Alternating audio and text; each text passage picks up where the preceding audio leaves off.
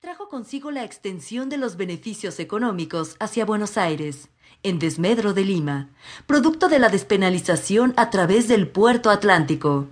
Esta situación desembocó en un fuerte regionalismo y una diversificación en la economía, alternando ciclos de expansión y contracción.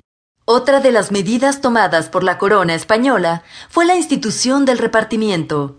Esta medida consistía en la unión entre mercaderes criollos y corregidores para forzar a los indígenas a producir y consumir bienes que no necesitaban.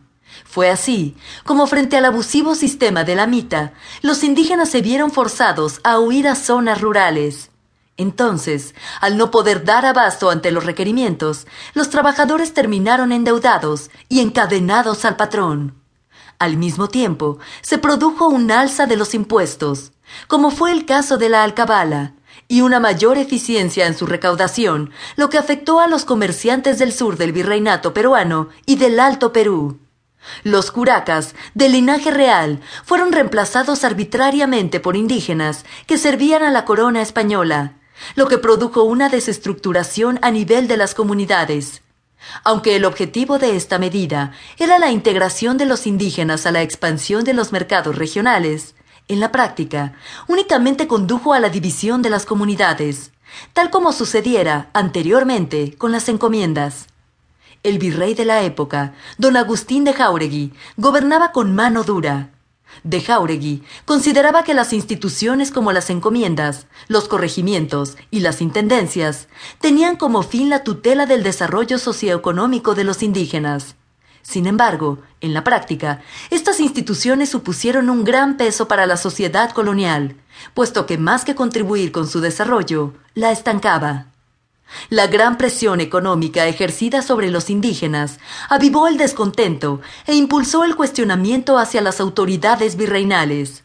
En este clima de tensión, la añoranza del pasado incaico y de un gobierno netamente indígena se presentaba como la única alternativa que podía sacarlos de la miseria en que vivían. El forjamiento de un líder. José Gabriel Condorcanqui Noguera nació en el pueblo de Tinta, Cusco, el 19 de marzo de 1738, como el segundo hijo del cacique Miguel Condorcanqui y de Rosa Noguera. Al fallecer su hermano mayor, quedó como el heredero legítimo del curacazgo de Surimana, Tungazuca y Pampamarca. Por línea materna, era descendiente de Juana Pilcohuaco, hija de Tupac Amaru, el último inca que había sido ajusticiado en 1572, de la dinastía de los Hanan Cusco. Hasta los 12 años, José Gabriel fue criado por el sacerdote criollo Antonio López de Sosa, quien lo enviaría con los jesuitas al Colegio de Caciques del Cusco, San Francisco de Borja, donde destacó por su prolijidad.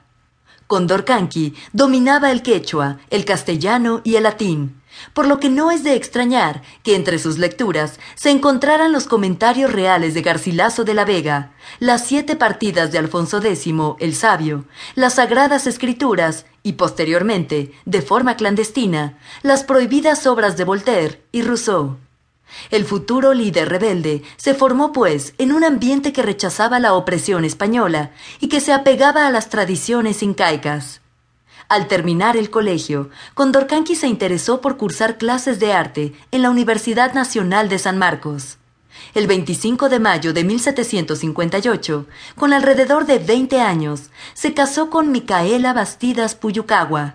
De esta unión nacerían tres hijos, Hipólito, Mariano y Fernando.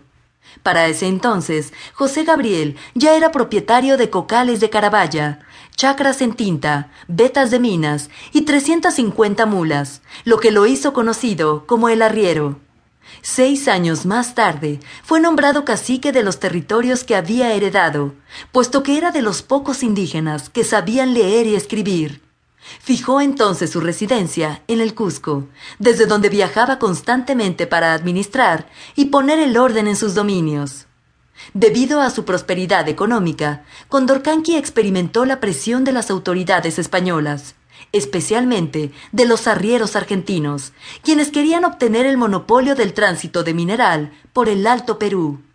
Como una medida para ejercer presión sobre el cacique, Condorcanqui fue sometido al pago de prebendas.